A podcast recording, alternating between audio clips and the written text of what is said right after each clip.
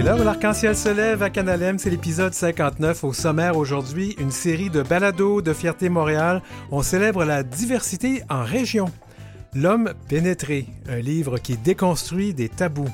Un premier ministre jeune et ouvertement gay en France, un signe des temps ou juste une caution pour se donner de bonne conscience? Et puis, on a la chronique, la chronique en toute fluidité. L'heure où l'arc-en-ciel se lève, on ne se donne pas bonne conscience, nous. On est authentique.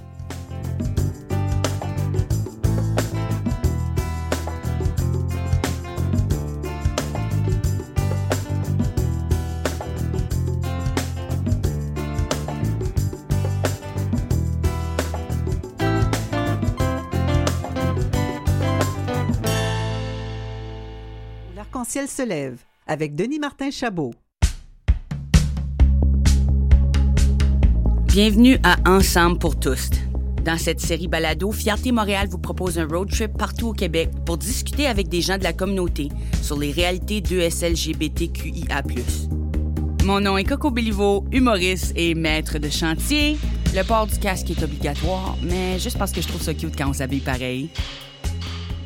Comme des jumeaux. Ben oui, on vient d'entendre donc l'unique Coco Béliveau, humoriste, comédienne, battle rapper qui anime donc cette nouvelle série de balado-diffusion Ensemble pour tous. C'est une balado qui démontre, nous démontre que la diversité et l'inclusion, ce n'est pas juste une affaire de grand centre. Et pour en parler, je reçois Simon Gamache, directeur général de Fierté Montréal. Salut Simon. Bonjour Denis Martin. Alors, on utilise toujours les pronoms et les accords masculins avec toi. Ben, absolument. On vérifie tout le temps ici. Alors, Oui. de quoi parle cette balado? J'en ai glissé un mot, mais de quoi on parle? Oui, ben c'est vrai, c'est les réalités euh, queer, je vais prendre le mot queer dans ce cas-là, les réalités queer en région Québec.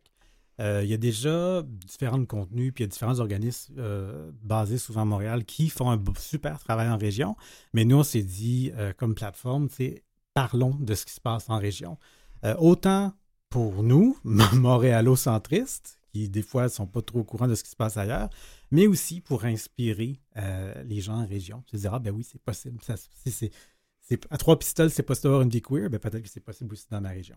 C'est vraiment ça, c'est multifonction, mais euh, voilà. Fait les réalités queer en région, on est allé, on, on va de Coudjouac à Gatineau, de Val d'Or à Trois Pistoles. C'est vraiment, vraiment très large, une série de 10 épisodes. Une tournée du Québec queer. Euh, ben justement, vous avez choisi quelqu'un pour animer cette, cette série de balados qui n'est pas une Montréalaise d'origine, Mhm. elle est néo-brunswickoise, il faut pas dire acadienne, Coco Béliveau. Alors, qu'est-ce que qu'est-ce qu'elle amène juste dans cette euh, balado? Euh, C'était vraiment. on a beaucoup réfléchi avec notre réalisatrice, Marilyn Frenetassa. Donc, qu'est-ce qu'on voulait comme ton pour, pour la, la série de balado? Euh, on avait considéré est-ce qu'on a deux, deux animatoristes, donc deux personnes en dialogue? Et finalement, on s'est dit, euh, ben, Coco amène une profondeur et une légèreté en même temps. Je pense Oui. qu'il est important. Euh, certains euh, témoignages sont poignants, sont, des fois sont difficiles. Euh, les personnes qui ont écouté, c'est pas toujours. Il y a de tout, là. Il y a, Oui. il y a vraiment de tout. C'est la réalité queer. Euh, c'est autant c'est du beau que des fois du moins beau. Et on pensait que Coco, justement, avait cette voix-là, avec son humour très, très vraiment unique. Euh, qui amène. qui- moi, je trouve il y a une légèreté, mais quand on écoute comme il faut, il y aura une profondeur dans ce que Coco amène. Oui, on a besoin parfois d'un petit sourire pour comprendre les choses. Oui. Euh, D'où est né ce projet? En fait, c'est une idée qui avait à Fierté depuis bien longtemps, bien avant mon arrivée. Euh, on avait euh, quelqu'un, un de nos collègues à l'interne, Samuel Desrosiers, pour ne pas le mentionner, qui avait cette idée-là de- d'avoir de, développer des contenus, des- de- des podcasts. Et puis l'idée était là. Puis en fait, moi, j'ai, bon, les gens ne savent pas, mais j'ai un passé dans le monde des podcasts. Il y a quasiment 15 ans, quand je travaillais en Alberta, j'avais coordonné des, pro- des programmes de podcasts quand je travaillais en Alberta. Euh, fait que moi, ça me parlait beaucoup. C'est comme, bon, comment, comment on fait ça? Euh, et l'idée, c'était de créer des podcasts, des contenus. Et est arrivé, euh, c'est parce que tout ça est financé par Femmes et Égalité des genres Canada. Un appel à projet est arrivé. On s'est dit, ah, là, il y a- quelque chose. Il y a quelque chose à faire. On a déposé, on a obtenu le financement. Et on s'est dit, OK, allons-y. Une, une série québécoise. Le financement était pour des projets pro- pour toute la province. Alors, on a, on a imaginé le projet assez rapidement en équipe avec l'idée de base de Samuel. Et euh, ça a donné, ça a dit ce que ça a donné. C'est des contenus très riches. Euh, ça s'est fait quand même assez rapidement. Euh, évidemment, on est en diffusion présentement, mais tout a été ter- terminé il y a plusieurs mois. Euh, tout ça s'est enregistré en espace de 3-4 mois. Euh, à la grandeur du Québec. Euh, des fois, on est allé sur le terrain. Des fois, on a tout simplement envoyé des micros sur le Ouais. terrain. Il y a vraiment eu de tout. Oui, parce que parfois, c'est- ça peut être difficile de se, de se déplacer. Euh, pourquoi c'est important de sortir des centres urbains, notamment Montréal et Québec? Oui. Ben, souvent, malheureusement, les gens vont penser qu'il faut venir à Montréal. On est, on, on est, on est queer, il faut venir à Montréal pour se sentir bien, alors que c'est pas vrai. Euh, il y a entre autres un, un des podcasts, je pense que c'est dans la première point dans la série, avec euh, Mme Claude au Saguenay, puis justement, elle parle justement de ça. On peut vivre notre vie en région. Euh, on n'a pas besoin de, de, de, se, se, se, transporter à, à Montréal. Euh, il faut, c'est ça, c'est un peu, je dirais que c'est un peu, moi je trouve ça très rafraîchissant. Moi-même, oui. j'ai appris énormément. OK, c'est possible. Nous, à Fierté Montréal, on a la chance, on travaille avec énormément d'organisations partout au Québec. L'année passée, là, on avait des liens avec 180 organismes communautaires, wow. organismes ou collectifs ou structurés ou moins bien structurés. Et moi-même, je ne les connais pas tous. C'est pas absolument impossible. Et on s'est dit, bon, ben, visibilisons ça. Euh, et c'est ça. Donc, euh, comprendre. Puis j'espère aussi que euh, ça va être écouté pour des gens, par des gens en dehors des communautés. Nous, on a toute une stratégie de, de, de, de dissémination des contenus. On ne peut pas produire des contenus. Si on produit des contenus, il faut s'assurer que les gens les écoutent, ces contenus. On ne veut pas être une chambre d'écho, finalement. Non, il ne ouais. faut absolument pas faire ça. Et nous, on a toute une stratégie. Puis, euh, en fait, c'est très intéressant. On connaît les. On est dans une. C'est pas facile pour les médias présentement. OK? Et là, nous, on arrive, euh, on, a, on contacte des stations de radio au Saguenay, au, au, en Abitibi, puis on dit, ben, on peut acheter de la pub. on veut acheter de la pub. On arrive, Fierté Morel et Père Noël, puis on arrive avec. On arrive avec. On, on, on contribue à l'économie locale oui. en, payant, en payant de la publicité. On amène des contenus là sur les radios généralistes. On n'est pas sur des radios spécialisées, mais pas du tout. D'ailleurs, ça n'existe pas en région nécessairement. Et c'est ça, on rejoint. Euh, je parlais de Mme Claude tout à l'heure. Je me rappelle quand la série était, est sortie, on était à une de la, la, radio, une des plus importantes au Saguenay, mais Mme Claude était là. Puis elle parlait de, elle parlait de, de, de, de la série. Juste pour que les, les, gens savent, parce que pas tout le monde connaisse euh, Madame Claude. Oui. Madame Claude, c'est une personne qui a entamé une transition, qui a fait une transition à, à un âge assez respectable et qui a vécu beaucoup, beaucoup de... de elle dit, j'ai passé ma, ma vie à me cacher au Saguenay. C'est pas vrai maintenant que je vais faire ma transition puis me cacher à nouveau. Ouais. C'est ce que j'ai retenu du premier épisode. Absolument. Ça m'a tellement parlé. Qu'est-ce que c'est intéressant comme commentaire. Oui, vraiment. Euh, comment, je, reviens là-dessus, comment vous avez décidé, comment vous avez choisi les parcours, les régions euh, à visiter? Ça a été, il y a, eu tout un travail, disons, de mapping. Euh, on est parti avec les organismes avec qui nous on travaillait, soit qui venaient à la fierté dans le défilé, des journées communautaires, ou si on a des problèmes de, de financement, de micro-subventions. Fait qu'on est allé avec ces organismes avec lesquels on travaillait en région. L'année passée, je pense qu'on avait financé neuf projets en région. Qu'on a commencé par ça. On a aussi à une très belle opportunité euh, à Coudjouac. Euh, qui a maintenant une fierté qui est naissante, qui nous ont en fait nous ont invités à aller à Coudjouac. Déjà, j'ai des collègues qui sont allés à Coudjouac euh, au mois de juin 2023. Euh, fait qu'on est allé avec ça. Puis, y avait autant, on voulait montrer d'abord un portrait géographique le plus complet possible. C'est impossible, le Québec est très grand. Euh, et aussi, donc, il y avait autant l'aspect géographique puis l'aspect thématique. Et au départ, on ne savait pas nécessairement comment, ça, comment tout ça allait s'emboîter. Et finalement, bon, il y a un travail de recherche qui a été fait par l'équipe de Marilyn Frenette-Assad. Il y avait d'autres personnes. Il y avait quand même une équipe de. Il était six, je pense, à travailler sur le projet au total. Euh, un gros travail de recherche qui a été fait. Euh, oui, avec ce qu'on connaissait. On les a laissés travailler et ça, ça a donné ça. Simon, T'as pas travaillé sur le, directement sur ce projet-là. Moi non plus. Moi, j'ai écouté les quatre premiers épisodes. J'imagine, toi, tu as écouté les dix jusqu'à oui. maintenant? Oh oui. mon Dieu, oui. oui. Je suis jaloux. Mais euh, qu'est-ce que tu retiens le plus ou qu'est-ce qui te touche? Est-ce qu'il y a une entrevue en particulier qui t'a touché particulièrement? Il y en a une, je ne sais plus c'est dans quel épisode, puis c'est tout simple. C'était. Euh, ça n'a pas encore été diffusé. C'était à Drummondville. C'est un homme, c'est un homme gay qui a adopté avec son conjoint. Puis je sais pas, ça m'a énormément touché. Mm. Euh, cette histoire-là, une histoire toute simple. Euh, je vais dire aussi, c'est des podcasts, bon, comme tout contenu, il y a différents types. Hein. Ouais. C'est pas euh, cette balado-diffusion-là, c'est pas un des contenus rapides. C'est un contenu, je dirais, plus lent, qu'on on s'assoit, on l'écoute, on, on l'apprécie. Vous ne serez pas bousculé en Ouais. écoutant ce, ce, ce, ce balado-là. C'est pas le genre de balado que vous allez écouter en étant sur, euh, euh, sur la bicyclette stationnaire au gym. là. C'est pas, ça. Mais, mais, mais ce contenu-là, je l'ai aimé justement. Il y avait, le- j'aimais le rythme. Il était bien amené. Ça m'a, touché. Moi, j'ai beaucoup aimé celui qui se déroule à Kamouraska. Oui, Diversité KT KRTB. KRTB. D'ailleurs, euh, Marie-Claude Johannis, qui est dans le podcast, va être à l'émission tout à l'heure. Beaucoup aimé ces jeunes qui parlaient, Mhm. qui s'organisaient entre eux parce qu'ils n'avaient pas nécessairement envie d'aller toujours à Montréal ou à Ouais. Québec. Et vraiment, c'était tellement beau d'entendre ça. Puis, tu sais, on a toujours l'impression, nous, des grandes villes, hein, que ah, hors de Ouais. Montréal et Québec, il n'y a, pas, pas de salut. Mais Fierté Montréal, c'est pas nouveau pour vous autres de vous intéresser aux gens qui ont peut-être pas les mêmes ressources que vous, que vous Ouais. avez. Vous le faites à travers le monde aussi. Ben, écoute, euh, oui, euh, mais je dois dire que depuis mon arrivée en poste, on a pris des décisions. On s'est dit, c'est bien le monde, on ne l'oublie pas, mais il faut d'abord se concentrer ici.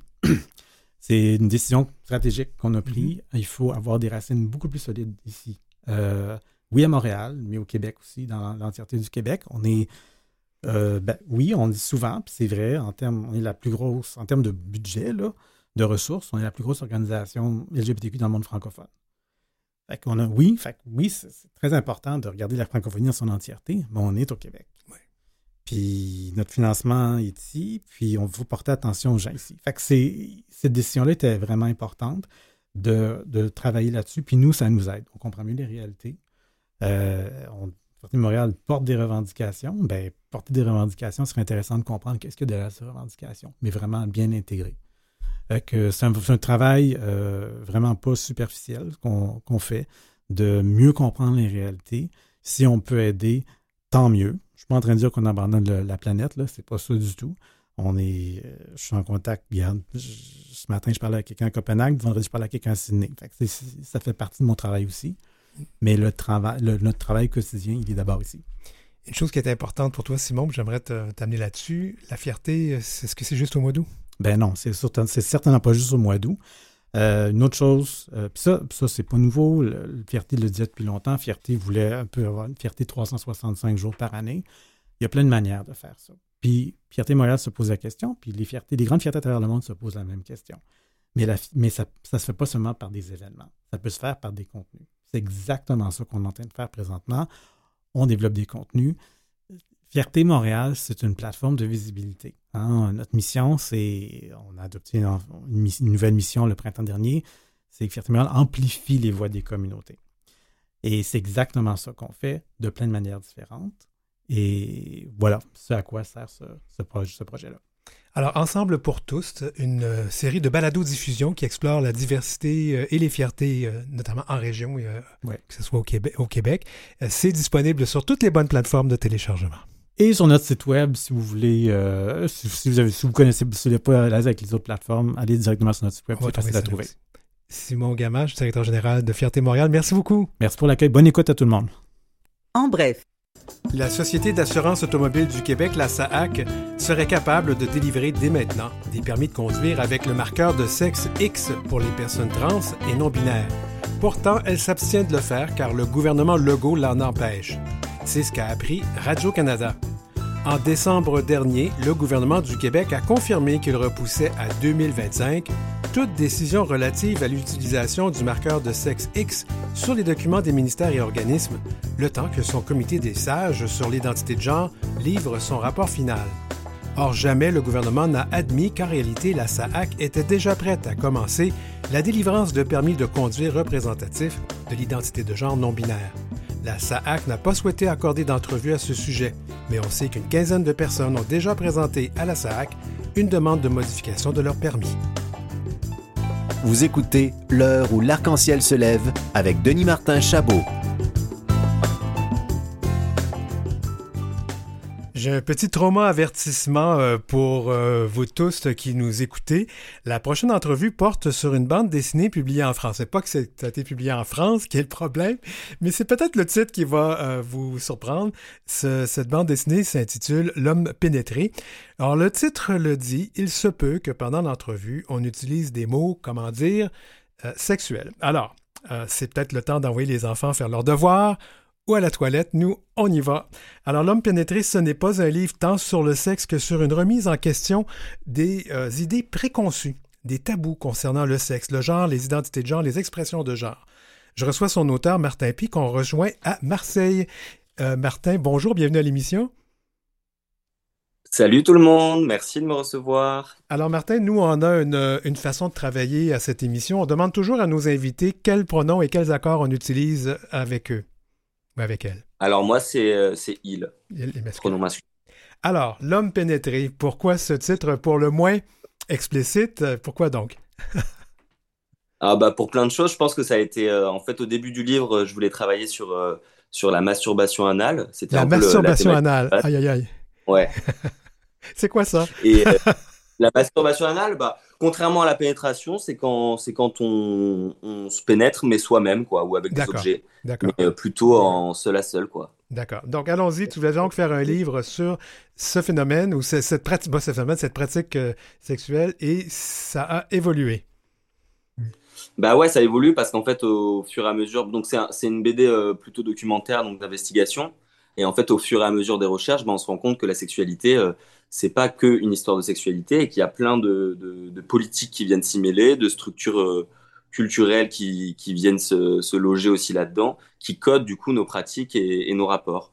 Donc, au lieu de parler simplement de sexualité, en fait, ça devient un peu une porte d'entrée pour parler tout un tas de choses, notamment au niveau des, des inégalités euh, par rapport au genre tu vas me permettre le commentaire. Alors, ceux et celles qui cherchaient euh, peut-être un livre sur comment pratiquer le sexe anal, c'est peut-être pas c'est peut-être pas un guide pratique, là. C'est pas ça du bah, tout. Bah si, attends, il y a un mode d'emploi et tout, hein. oui, oui, oui, euh, mais quand même, c'est pas c'est pas juste ça. Alors, qu'est-ce qui t'a motivé personnellement à, créer ou à produire ou à faire ce livre? Bah, moi, je pense que je suis un homme gay, donc euh, j'ai grandi dans une culture spécifique où euh, j'avais des a priori sur la pénétration et notamment je recevais beaucoup euh, de pression à avoir des rapports sexuels avec pénétration anale. Euh, chose que je ne pratique maintenant que rarement et que je n'aime pas non plus énormément. Donc on se dit assez curieux qu'un qu'un mec qui aime pas la pénétration anale écrive un livre là-dessus. Et c'est justement tout ça le sujet. C'est qu'en fait j'avais un copain de, de, mon village, je viens d'un petit village dans le sud de la France, qui euh, n'a des relations qu'avec des femmes, qui euh, est hétérosexuel, et qui s'est confié à moi en m'expliquant qu'il se masturbait analement les fesses et qu'il avait honte d'en parler aux copains. Et un peu, il est un peu venu vers moi en cherchant des réponses, quoi. Et moi, je faisais pas du tout ça. Donc, si tu veux, j'avais un peu le contre-pied de me, de me, dire, mais pourquoi moi, en tant qu'homosexuel, je ne me masturbe pas analement les fesses? Et c'est de là qu'est partie la réflexion. Parce qu'en fait, en s'auto-culpabilisant, bah, finalement, on se fait plus du mal qu'autre chose. C'est quand même intéressant parce qu'on associe toujours la pénétration anale à, l'homosexualité alors que c'est très pratiqué dans le monde hétérosexuel. Ouais, complètement. On a, on a fait de la statistique un peu pour le livre. Donc il y avait, euh, il y a eu à peu près 600 réponses. Euh, donc c'était euh, majoritairement des personnes hétéros. Et sur l'échantillonnage masculin, bah il y en avait plus de la moitié qui s'étaient déjà pénétrés analement. Donc ça, c'est hyper intéressant. Quoi. On se dit, euh... par contre, sur toutes les personnes qui s'étaient déjà pénétrées analement, il n'y en avait que 4% de, de, des pratiquants donc qui, qui, oseraient en parler publiquement. Donc il y avait vraiment un gap entre la pratique et euh, la communication qu'on en a. Mais justement, pourquoi la pénétration anale est-elle aussi un sujet aussi tabou que ça? Bah, je pense qu'il y a une multitude de raisons et c'est un peu le, le, le constat qu'on a, mais, mais ça peut globalement être, euh, être être rassemblé sous un terme euh, qu'on utilise souvent en ce moment, c'est le, le, patriarcat. Mm-hmm. Parce qu'en fait, on vit dans une société où on a, on a spécifié deux genres définis, euh, qu'on a codifié avec des pratiques spécifiques, et donc euh, ces pratiques-là, elles s'incluent aussi dans euh, quel type de rapport sexuel on a. Et donc, si un homme se fait pénétrer, bah, de suite, d'un point de vue culturel, il devient efféminé. Et donc, on a tout ce rapport-là aussi à la non euh, volonté des hommes, de manière générale, à vouloir être féminisés. Et, c'est un tabou d'abord et surtout chez les, les, hommes hétérosexuels. Ouais, complètement, mais aussi chez les, chez les personnes gays. Hein. Faut pas non mhm. plus. Euh, oui, j'y arrive euh, après, oui. Ah bah oui, globalement, ouais. Majoritairement, c'est chez les, chez les mecs hétéros, et, et mais aussi chez les femmes aussi. Il y a, y a plein de femmes qui, qui, qui considèrent que si un homme se fait pénétrer, il est homosexuel que c'est aussi une perte de virilité. Mais évidemment, vu que c'est le patriarcat qui règne, euh, bah, c'est toujours les mecs hétéros qui, sont, qui ont un peu plus l'avantage là-dedans. quoi. Oui, justement, allons-y sur les hommes queer. Euh, on a tendance à voir le bottom, euh, pour ceux qui connaissent cette expression-là, ou le passif, celui qui reçoit, comme permettez-moi les termes pour les besoins de la compréhension. On a tendance à voir ces personnes-là comme des moins que rien, comme des salopes. Si vous me mmh. permettez l'expression. C'est quoi là? Qu'est-ce qui, pourquoi on est rendu là euh, avec la, pénétration anale? Bah, moi, je, pense que c'est toujours une histoire d'association à la féminisation de l'homme. Euh, que globalement, euh, on le sait aussi dans, le, dans les rapports hétéros, les, hommes, les hommes qui baissent beaucoup, c'est un peu des conquérants, et les femmes qui baissent beaucoup, c'est plutôt des salopes, et il faudrait qu'elles évitent. Donc déjà, il y a dans, dans, la relation hétéro, il y a ce rapport-là, et en fait, chez les populations queer, gays notamment, bah, il y a cette reproduction de cette hétéronormativité avec euh, du coup des, des hommes actifs euh, davantage virils et des, et des hommes passifs, donc bottom, euh, davantage féminisés et donc davantage des salopes. C'est toujours cette conduction-là des termes qui part finalement d'une hétéronormativité et d'une différenciation des genres. Est-ce que finalement, ce, livre, moi, je pense qu'il va au-delà. On, parle beaucoup de pénétration anale, toi et moi, mais je pense que ce livre va au-delà de la pénétration anale. C'est vraiment un livre qui défait, déconstruit des tabous, des idées préconçues sur le genre, l'identité de genre, les expressions de genre. Ouais, bah, bah en fait, le but, c'était vraiment, euh, c'était vraiment d'essayer de comprendre pourquoi euh, la pénétration anale était un tabou, de manière générale, dans la société pourquoi, euh, pourquoi, euh, quels étaient les liens quoi, qui, qui étaient rattachés à toutes ces pratiques-là, ou à ces non-pratiques d'ailleurs. Et puis, euh, donc, il y avait une volonté déjà de, de parler de ça, parce qu'en fait, il y a plein de mecs qui sont pas au courant, qui peuvent prendre du plaisir en se faisant prendre et, et en se masturbant analement, par exemple. Et, et puis aussi, une volonté d'essayer d'expliquer pourquoi on avait ces défenses-là. Parce qu'en fait, même moi, en tant que mec queer, j'ai aussi des défenses là-dedans. Et c'était aussi intéressant à traiter de l'autre côté, de aussi pourquoi chez les personnes, euh, par exemple, gays, on va euh, vouloir attribuer un rôle d'actif et de passif, là où finalement, on n'est pas forcément on n'est pas forcé d'avoir ces types de sexualité là non plus. Donc l'idée, c'était un peu de traiter tout ça, de, partir de ce sujet-là, de la pénétration anale, et puis de parler en fait de, pourquoi il y a une différenciation, pourquoi y il y a des inégalités à ce sujet-là, et pourquoi il y a des pressions culturelles à avoir ou non certaines pratiques. C'est un livre, donc, euh, si tu me permets encore la blague, qui va en profondeur pour déconstruire des, sujets. Allons-y. Il y a quand même un personnage que je trouve fort intéressant. Excuse-moi, le, nom de ce personnage ne me revient pas, mais euh, c'est donc un homme hétérosexuel qui aime bien que sa copine euh, avec un gars de Michel le pénètre. Ouais, c'est Gaëtan. Gaëtan. Ouais, ouais, bah, c'était en fait, globalement, il y a quatre personnages qui s'articulent. on va du plus commun, donc Joachim, un peu l'hétéro mascu, et en fait, ils sont potes, il est pote avec un autre mec qui s'appelle Gaëtan, qui est lui, du coup, cet hétérosexuel, mais qui aime bien se faire pénétrer et qui a du mal à parler de ça. Et donc, l'idée, c'était un peu de, de, de prendre ce, ce, ce, de partir du plus commun et d'aller vers le plus précis. Donc, ensuite, il y a un personnage qui s'appelle Alissa, qui est une féministe qui revendique ça politiquement. Euh, le fait de pénétrer un homme. Et puis après, elle est, elle est meilleure pote avec un, une personne homosexuelle qui n'aime pas euh, la pénétration anale. Et Gaëtan, il a cette particularité que, que en fait, bah, il, cette particularité qui n'en est pas tellement une finalement, d'aimer la pénétration anale, mais par contre de pas avoir des difficultés à le communiquer quoi. Ouais. Et c'est un peu le personnage pivot quoi entre les entre entre entre tout tout. Oui parce que Quand... Oui, quand il le révèle, je ne vais pas tout vendre ce qu'il y a dans le livre, mais quand on, en parle, quand il en parle à son ami Joachim, eh ben, oh là là, quelle réaction il obtient, hein? Bah, c'est pas facile, hein, un homme euh, pénétré. Hein. C'est pas facile. Alors, à qui s'adresse ce livre finalement? Pas seulement qu'aux Français, j'imagine aux Québécois aussi, mais en général, à qui s'adresse ce livre? Bah, Nous, on aimerait au maximum de personnes. C'est toujours le même problème, c'est que le, bah, typiquement, le choix du titre, euh, il fonctionne euh, pour faire, euh, pour faire de la com, pour heurter un peu, pour déranger, mais évidemment, il, refoule aussi un certain public. Je pense que le choix du, du titre aussi, ça permettait de de parler de pratique et donc, et donc pas de mentionner le mot féminisme, euh, identité de genre, etc., qui font beaucoup peur à une grosse partie de la population, euh, non queer spécifiquement, mais aussi des queers. Et, euh, et après, euh, nous, on aimerait que ça se propage le, le, le plus possible, quoi, parce qu'en fait, c'est un livre qui, qui, qui fait de l'éducation sexuelle, surtout, qui, qui, cherche à comprendre pourquoi on a des pratiques, pourquoi on n'en a pas, pourquoi on aime certaines choses et pourquoi on n'aime pas certaines, certaines autres. Et je pense qu'il y a aussi un, ce qu'on aimerait le, plus, ce serait que ce soit en lien euh, que des, adolescents, que des, lycéens puissent euh, avoir accès à ce livre parce qu'en fait, moi, j'aurais aimé pouvoir avoir accès à quelque chose comme ça euh, quand j'étais plus jeune, parce que la sexualité, ça se construit. Et si on n'a pas des outils pour la construire, bah, c'est la société qui va nous inculquer les valeurs dominantes. Rapidement, pourquoi avoir choisi le, format de, la BD, la bande dessinée? Moi, je pense pour plusieurs raisons. Je crois que j'aime bien ce côté où finalement on vient, on vient pousser de la, on vient mettre de la recherche illustrée, donc plus accessible, plus davantage vulgarisée. Et donc, c'est vraiment un moyen de communication qui, je pense, est en train d'exploser et qui, et qui, qui, est hyper juste, en fait, parce qu'on est de suite beaucoup plus pris dans les récits, dans les états d'âme des personnages. Et puis, euh, parce que c'est aussi un jeu entre la fiction et le documentaire.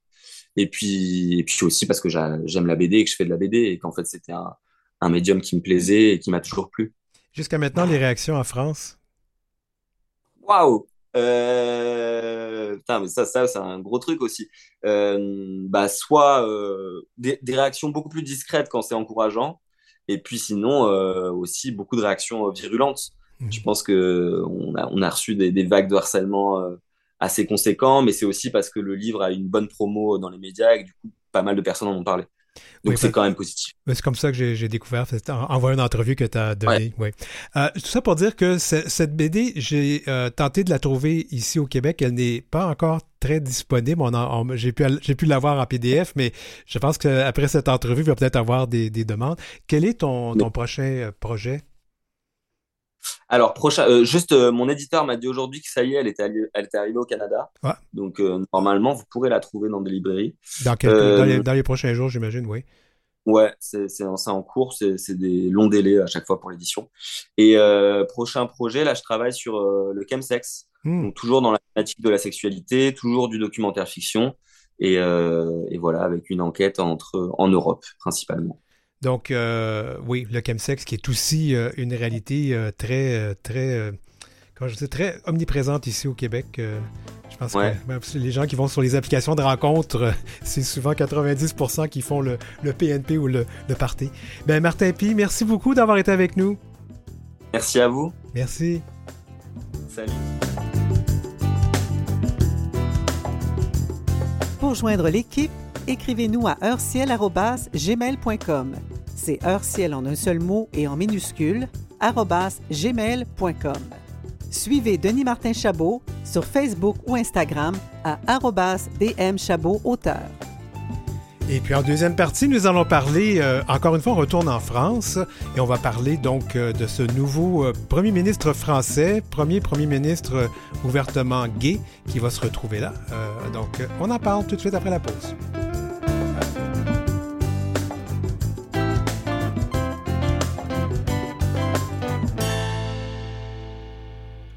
Écoutez L'heure où l'arc-en-ciel se lève avec Denis Martin Chabot. Dans cette deuxième partie, on va faire un petit tour euh, en Europe à nouveau avec notre, notre collaborateur Christophe Gérard à Paris. On va faire euh, notre transatlantique prendre des nouvelles de l'autre de l'outre-mer et on termine en toute fluidité avec Marie-Claude Joannis. Transatlant Queer.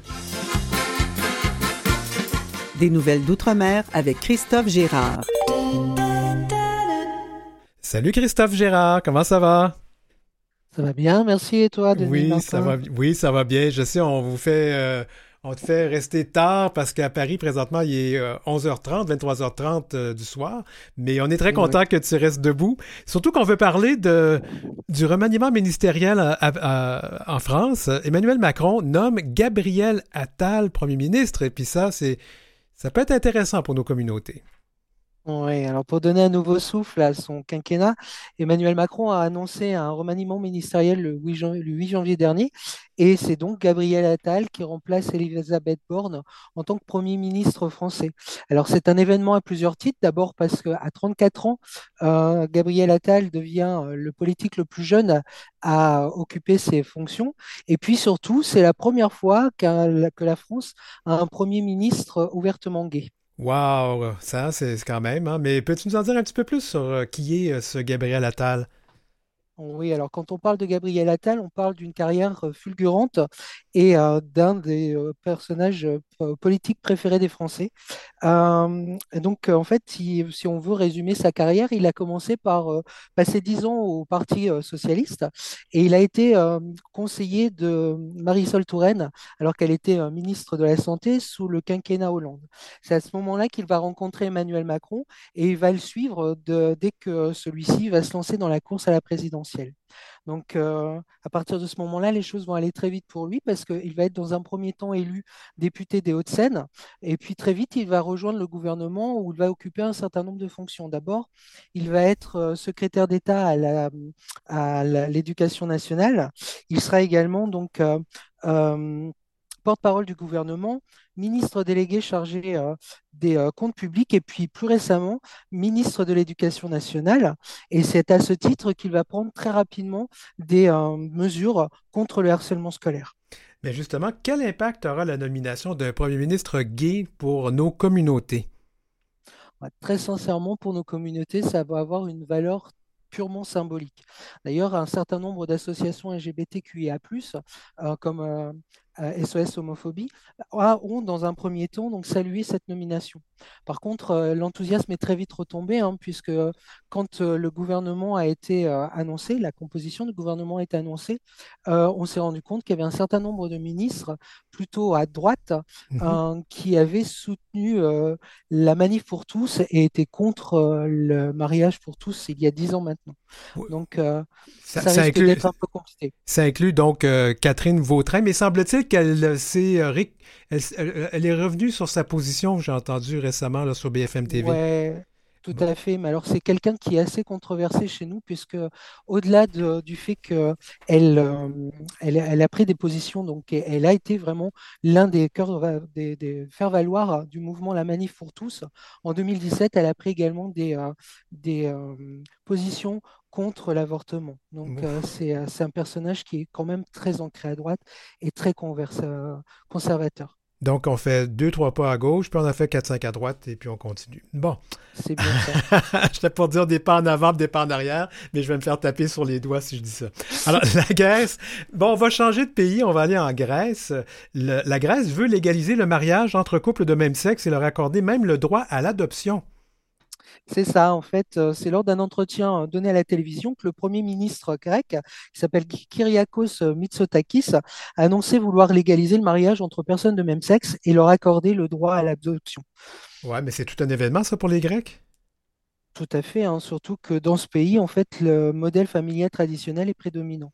Alors, ce qu'il faut savoir, c'est que depuis 2015, euh, la Grèce dispose d'un contrat d'union civile, mais l'adoption pour les familles homoparentales n'est pas autorisée. Ce qui fait que seul le parent biologique a des droits sur les enfants, et en cas de décès de ce dernier, eh bien, les enfants sont retirés aux parents restants.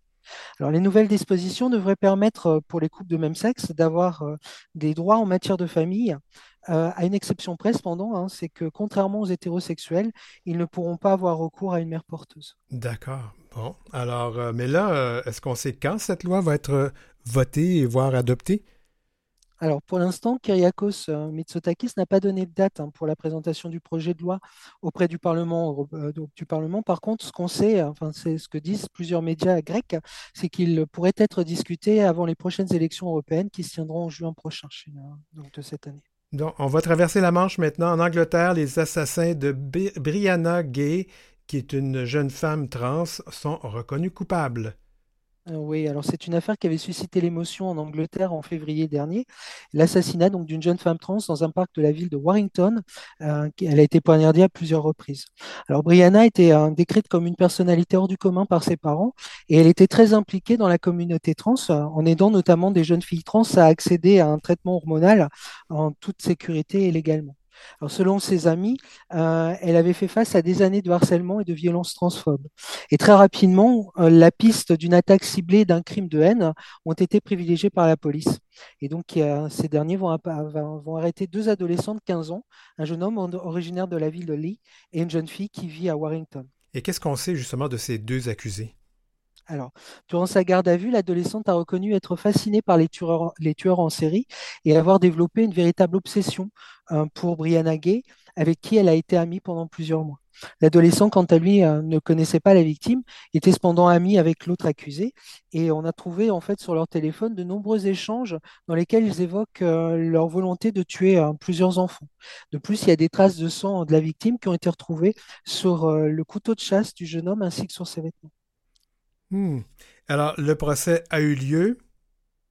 Oui, il s'est tenu à Manchester en décembre dernier et la Cour a déclaré coupables les deux, les deux adolescents donc, euh, euh, et ils encourent la réclusion à perpétuité. Par mmh. contre, la décision a été mise en délibéré et elle devrait être euh, connue le 2 février prochain. Et c'est à, cette occasion en fait, que le nom des deux meurtriers vont, devrait être dévoilé puisque le président du tribunal a décidé de lever ce qui est une une euh, protection hein, de l'identité des personnes condamnées pour meurtre. C'est une, loi hein, qui existe euh, en Angleterre. Et comment, comment ça a été couvert ça par la presse?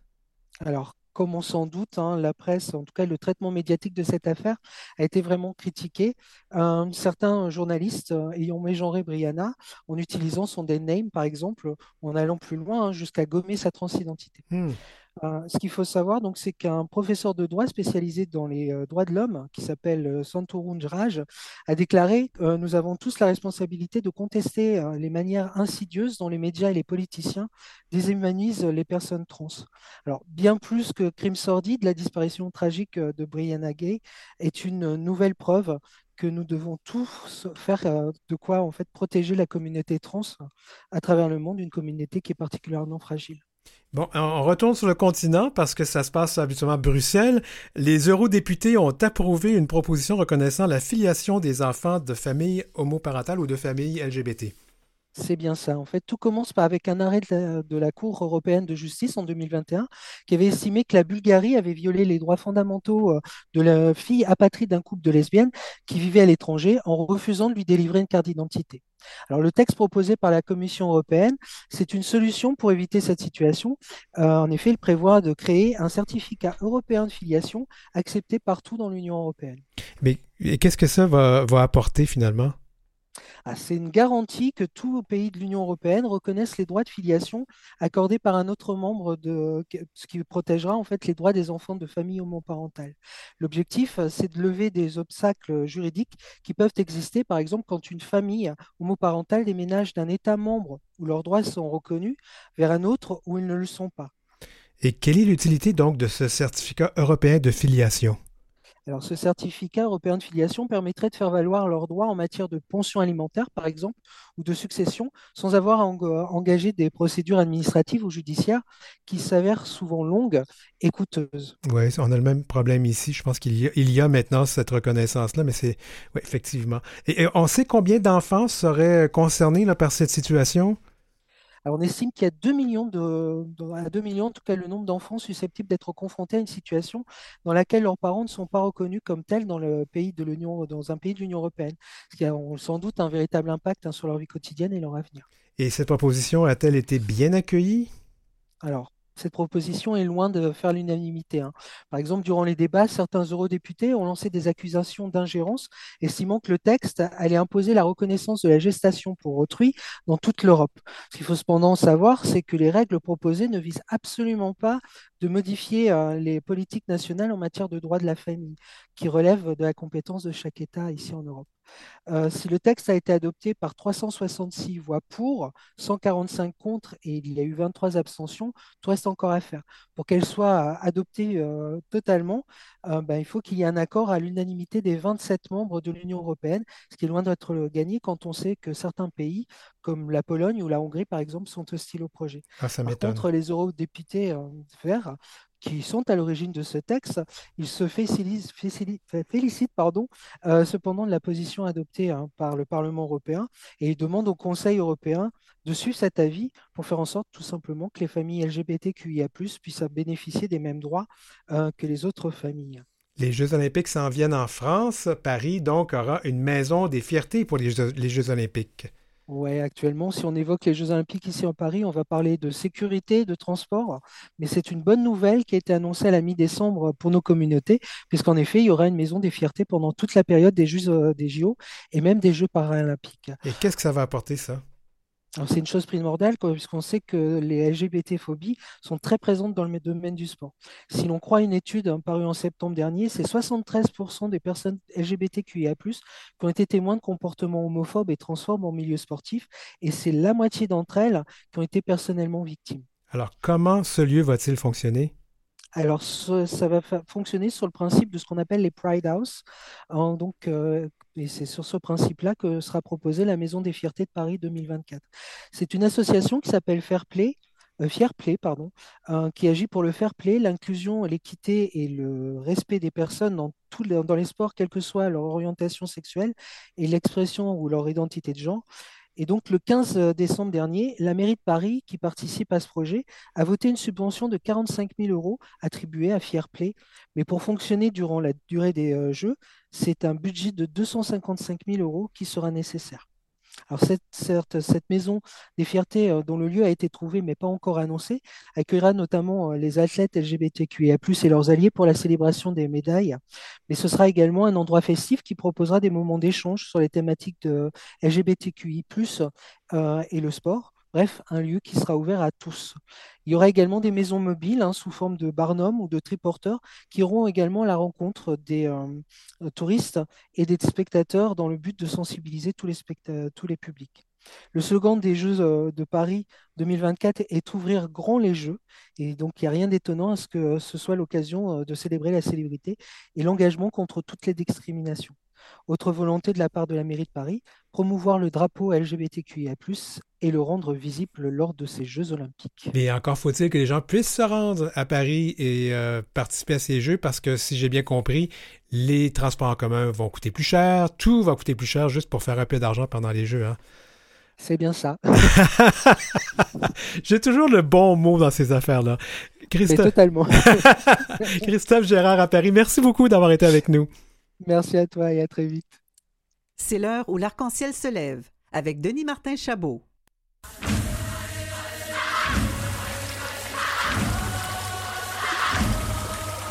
En toute fluidité. Avec Marie-Claude Joannis. Allô Marie-Claude, ah, ça fait un bout qu'on ne s'est pas parlé. Bonne année. Oh, je ne t'entends pas. On a un petit problème de son. Attends, bon, on va faire une petite euh, pause de musique, puis on te revient.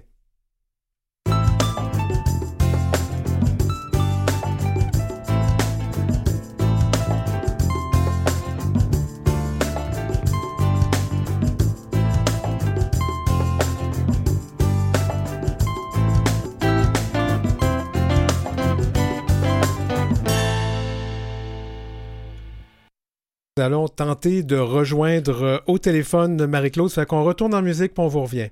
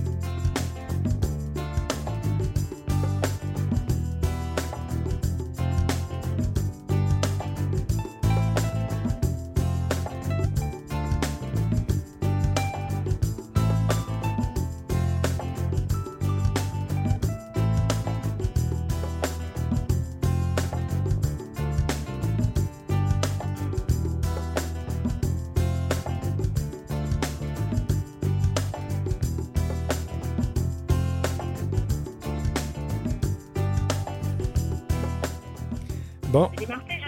Ah oui, bonjour Marie-Claude. bonjour. Ah, c'est bon, ça arrive des fois la technologie nous joue des mauvais tours. C'est Et arrivé voilà. avec ce fameux Zoom. Alors allons-y, on parle en toute fluidité. On va parler des de l'alphabet LGBT, euh, l'alphabet queer. Euh, on est, euh, on a des enjeux divers, mais on est solidaires. Ben, en fait, là, ce qui est important d'une matin aujourd'hui, là, moi, je travaille sur ça avec les relations humaines, ça m'intéresse. Donc, on sait que euh, dans toute l'histoire LGBT, là, dernièrement, on entend beaucoup pourquoi autant de lettres, pourquoi il y a encore des lettres qui s'ajoutent. Tout le monde en parle un peu son latin. On entend même au sein de la communauté, là, les gens disent ouais, mais pourquoi les gens ont tant besoin de s'identifier, euh, bon, etc. Donc, je voulais un petit peu qu'on aborde cet aspect-là. Donc, évidemment, hein, les gens, on entend de plus en plus LGBTQIA+, des fois, on ajoute deux S pour tout spirit. En ça fait deux E, deux esprit. Donc, moi, ce que je veux faire ressortir, c'est que, dans le fond, dans la communauté LGBT, oui, c'est- très vaste comme communauté, ce qui fait qu'on est un regroupement, en fait, c'est la diversité sexuelle et de genre. Donc, la diversité sexuelle, c'est l'attirance qu'on a.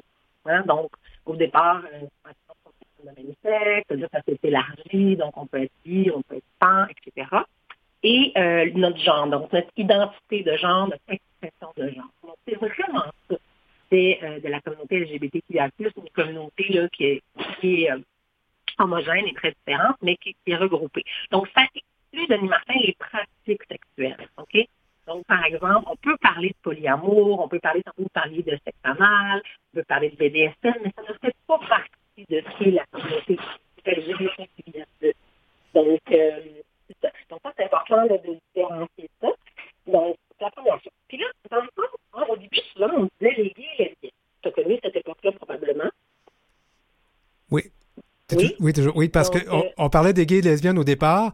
Euh, en fait, je, je vais rappeler aux gens qui sont assez, qui sont un peu plus vieux que, que, que ben, que ceux, en fait, un petit peu plus vieux, ils vont savoir qu'au départ, on disait GLB et c'est devenu LGB, puis ça, c'est devenu LGBT. Et il y avait une raison pourquoi on a mis le L en premier, tu te rappelles peut-être? Ben, les- peut-être pour mettre les femmes de l'avant, les lesbiennes, parce qu'on en entendait moins parler. Il y avait, il y avait ça, puis il y avait, il y avait surtout que pendant la pandémie de, de qui, qui est encore là, la pandémie du VIH, ce sont les lesbiennes qui s'occupaient des hommes qui mouraient du, du, du sida Ah à oui. l'époque. Et c'était un peu pour donner cette reconnaissance et donner de la visibilité aux femmes qui en ont tellement pas. C'est encore un problème. Exactement. Puis dans le fond, c'est intéressant. J'ai- J'écoutais le balado là, la semaine dernière là, qu'il y a sur euh, euh, euh, Radio-Canada, c'est Meurtre, combat et fierté. C'est un Ah, balado de Maria C'est génial, oui. C'est vra- c'est vraiment intéressant. Puis, entre il parlait dans ce balado-là comment est-ce que le villagier, hein, au départ, c'était c'était presque essentiellement des bars pour hommes, puis à quel point il y avait une difficulté aussi pour les femmes de se reconnaître. Comment il y avait un écart aussi hein, entre les hommes et les femmes, la perception aussi de, de ce qu'était euh, l'expression de, de la sexualité, la place qu'on prend dans la société, etc. Donc, des- au départ, même quand c'était seulement gay et lesbienne, il y avait des enjeux de reconnaissance de l'un et de l'autre. Hein, puis on parle des années 90. Ouais. Donc, ensuite est venue euh, la bisexualité. Et là, euh, je ne sais pas si tu te rappelles, mais euh, à l'époque, c'était même les organismes de, de diversité sexuelle de genre, la discuté à reconnaître la bisexualité. La bisexualité, c'était rec- c'était perçu comme de l'homosexualité qui n'était pas assumée. Oui, c'est vrai. C'est vrai. En fait, il y avait toujours des blagues sur le dos des personnes, euh, des personnes bisexuelles qui n'étaient pas branchées. hein, Exactement. Puis je connais Exactement. tellement de personnes bisexuelles, c'est tellement pas ça. Puis, tu sais, puis là, on ne pense ça maintenant, mais c'est que, en fait, on peut comprendre que pour les gens qui, euh, de sont homosexuels euh, à 100%, mettons, ou en tout cas qui de 100%, tu sais, c'est- c'est- pour eux, il n'y avait comme pas le choix. Alors, il pouvait y avoir quelque chose à dire, OK, ben oui, c'est vraiment facile pour les bisexuels parce qu'ils peuvent être rentrés dans la norme de l'hétéronormativité, ils peuvent fuir, ce qui est une réalité quand même.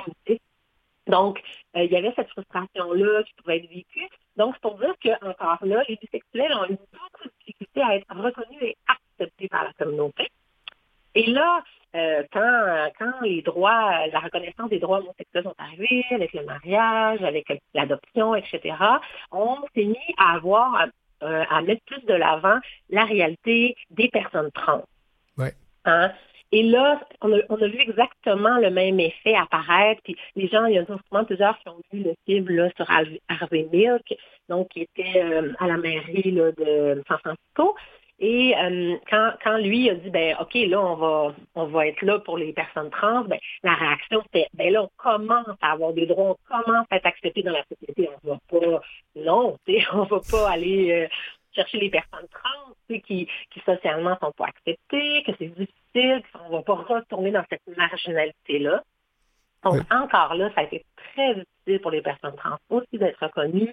Il y a encore des difficultés. Et dernièrement, là, on voit vraiment ça apparaître. Entre autres, Éric Duhem incarne très bien ça. C'est un homme homosexuel d'un certain âge qui, lui, a une vie euh, sociale, politique, qui est plus facile, qui, qui, arrive dans une époque où c'est peut-être plus socialement accepté, ou est-ce qu'il peut avoir une vie politique et être homosexuel ouvertement, alors que, tu sais, c'était pas possible euh, il y a 20 ans, là. Ou en tout cas, c'était pas possible, c'était très difficile. Et donc, lui, on, le sait, il y a des propos donc euh, contre les, les, les, personnes trans, contre euh, les dragues, contre tout ce qui tout ce qui sort finalement de, de l'homosexualité, de tout ce qui sort de ce plus socialement accepté maintenant. Et là, qu'est-ce qu'on a maintenant de nouveau, euh, en tout cas un peu plus dans la communauté LGBT, qui soulève aussi des enjeux d'acceptabilité pour le reste de la communauté LGBTQIA+. Les queers. Eh oui! Donc, queer, là, on, rappelle, on se rappelle que c'est un terme parapluie euh, qui indique, dans le fond, toutes les personnes qui, disent, ben, qui remettent en question, en fait, tout ce qui est les concepts d'identité de genre et d'identité sexuelle, qui disent nous, soit ça nous importe un peu, c'est une construction sociale, on n'en a rien à faire, ça ne nous intéresse pas. Et parmi ces personnes-là, ben, il y a les gender fluid, personnes non binaires, mais ça peut comprendre toutes sortes de, toutes sortes de réalités, c'est vraiment un terme parapluie. Mais en fait, Donc, avec ça vient dans toute la réalité du langage inclusif, hein, qu'on met de plus en plus de l'avant, le fameux pronom IEL. Et là, on a une énorme résistance pour tous les gens qui sont protecteurs de la langue française. Alors, ça va à plusieurs niveaux. Donc, et dans les écoles, et bon, etc., on, le voit aussi. Donc, il y a cette réalité-là, encore là, qui est difficile à intégrer. Et dans les gens de la communauté qui sont comme, ouais, mais là, ça va trop loin, c'est trop compliqué, etc. mais moi, il faut, toujours que je dise aux gens, vous ne savez pas d'où vient. Euh, parce que pour nous, euh, francophones, le mot queer, ça pas vraiment, on connaît pas l'historique, mais c'est un mot qui a été utilisé pour dénigrer. C'était une insulte. Oui, parce que c'est l'équivalent de tapette. Euh, oui. Tu vois, moi, je, le dis en ondes, je permettrai mm-hmm. pas à quelqu'un d'autre de le dire, mais moi, étant une personne queer, je, je m'accorde le droit de le dire, oui, tapette. Et c'est, on s'est réapproprié ce mot-là, puis je me demande des fois si on ne devrait pas se réapproprier le mot tapette aussi comme Gwyn. Moi, je dis des fois à mes amis, moi, j'ai le droit de le dire. Oui. moi, j'ai le droit de le dire. Moi, je suis Gwyn, j'ai le droit de le dire, pas toi. Parce que ça peut être encore comme des insultes, c'est Gwyn, tapette. Euh, ben, ben, mais les personnes noires, ce sont. il a vraiment été réapproprié, en tout cas. Mais les personnes noires, les personnes, ouais, j'allais dire les personnes de couleur, les personnes noires se sont réappropriées le mot en N aussi, et puis elles peuvent l'utiliser, mais pas nous. Exactement. Donc, en tout ça pour dire, moi, ce que je trouve important, c'est toujours, c'est derrière le jugement, il y a toujours de l'ignorance. Ça, c'est universel. on est comme ça, l'humain, quand on comprend pas quelque chose, on juge. Donc, c'est normal, ça fait peur, le changement, ça nous confronte, etc. Donc, tu sais, moi, ce que je dis, c'est que, tu sais, c'est pas parce qu'on est gay, qu'on est lesbienne, qu'on est bi, ou que qu'on a une, expression de genre qui n'est pas euh, ce qu'on nous a assigné à la naissance, ce qu'on nous a dit que ça devrait être, que nécessairement, on connaît toutes les lettres, on connaît la réalité de tout le monde, puis ça fait nous un expert. OK? Ça, c'est la première chose. Fait, on peut s'identifier à la communauté et ne pas comprendre la réalité des autres. C'est bien correct, OK, d'une certaine façon. On n'est pas tous obligés d'être militants, militantes, c'est ça. Chacun son, hein, chacun son créneau. Par contre, euh, c'est sûr que c'est avant de, de, de, de s'opposer ouvertement, ben, je pense que c'est important peut-être de se poser certaines questions, surtout de se rappeler que nos droits, euh, ça fait vraiment pas très longtemps qu'ils sont acquis. On à ma dernière chronique, on avait parlé des droits de la communauté LGBTQIA+, dans le monde. Hein, puis on se rappelle qu'il y a encore la peine de mort dans le pays, bon, etc. On voit aussi que nos droits, euh, comme l'avortement entre autres, mais aussi hein, nos, nos, nos, nos, droits LGBTQIA+, on voit qu'il faut faire attention, c'est pas des acquis qui sont toujours très, très euh, solides. Euh, donc, ce qu'on et, et, de toute façon, l'homophobie, il y en a encore aussi. Euh, c'est une réalité. Donc, il y a tout ça. Fait que des fois, quand nous, on le vit pas personnellement, des fois, on a l'impression que ces réalités qui n'existent pas. On a fait, c'est vrai, de très grandes avancées, mais il y a encore beaucoup de travail à faire. Et dans la mesure du possible, ben, oui, c'est bien d'être une, une, communauté forte qui te soutient parce que c'est la force du nombre qui va faire, euh, qui amène des changements. Puis, ben, que des personnes, justement, socialement, euh, c'est plus facile. Ben, des fois, ça va être plus facile aussi de prendre la parole et de pouvoir, au nom des, ben, pas au nom d'eux, parce qu'on ne peut pas parler à la place d'eux, mais en tout cas, on peut utiliser des fois notre tribune ou notre facilité sociale pour soutenir les gens de la communauté. Oui, dans, le fond, amplifier la voix de ceux qu'on n'entend pas fort fort, ben, des fois d'être là pour les, monter le volume un peu. Exact. Donc, on a parlé longtemps de l'LGBT Moi, je porte-parole de, de, ma communauté, euh, dans le Bas-Saint-Laurent. Ben, c'est ça, tu sais. en même temps, moi, j'ai un passé, je suis très féminine euh, dans mon expression de genre, tout ça. Puis, mais bon, tu sais, là, moi, j'ai ça. Fait que ça me permet des fois de parler de certaines choses. Donc, ça, c'est ça, c'est une chose.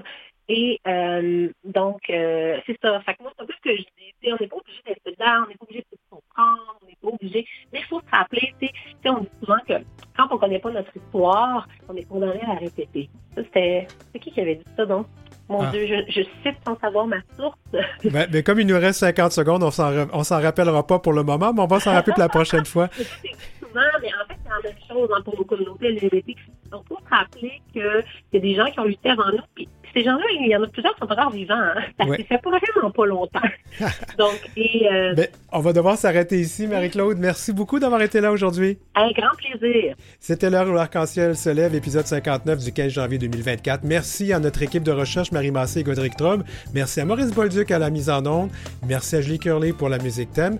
Je m'appelle Denis Martin Chabot. Merci d'être là tout le monde. On se revoit la semaine prochaine.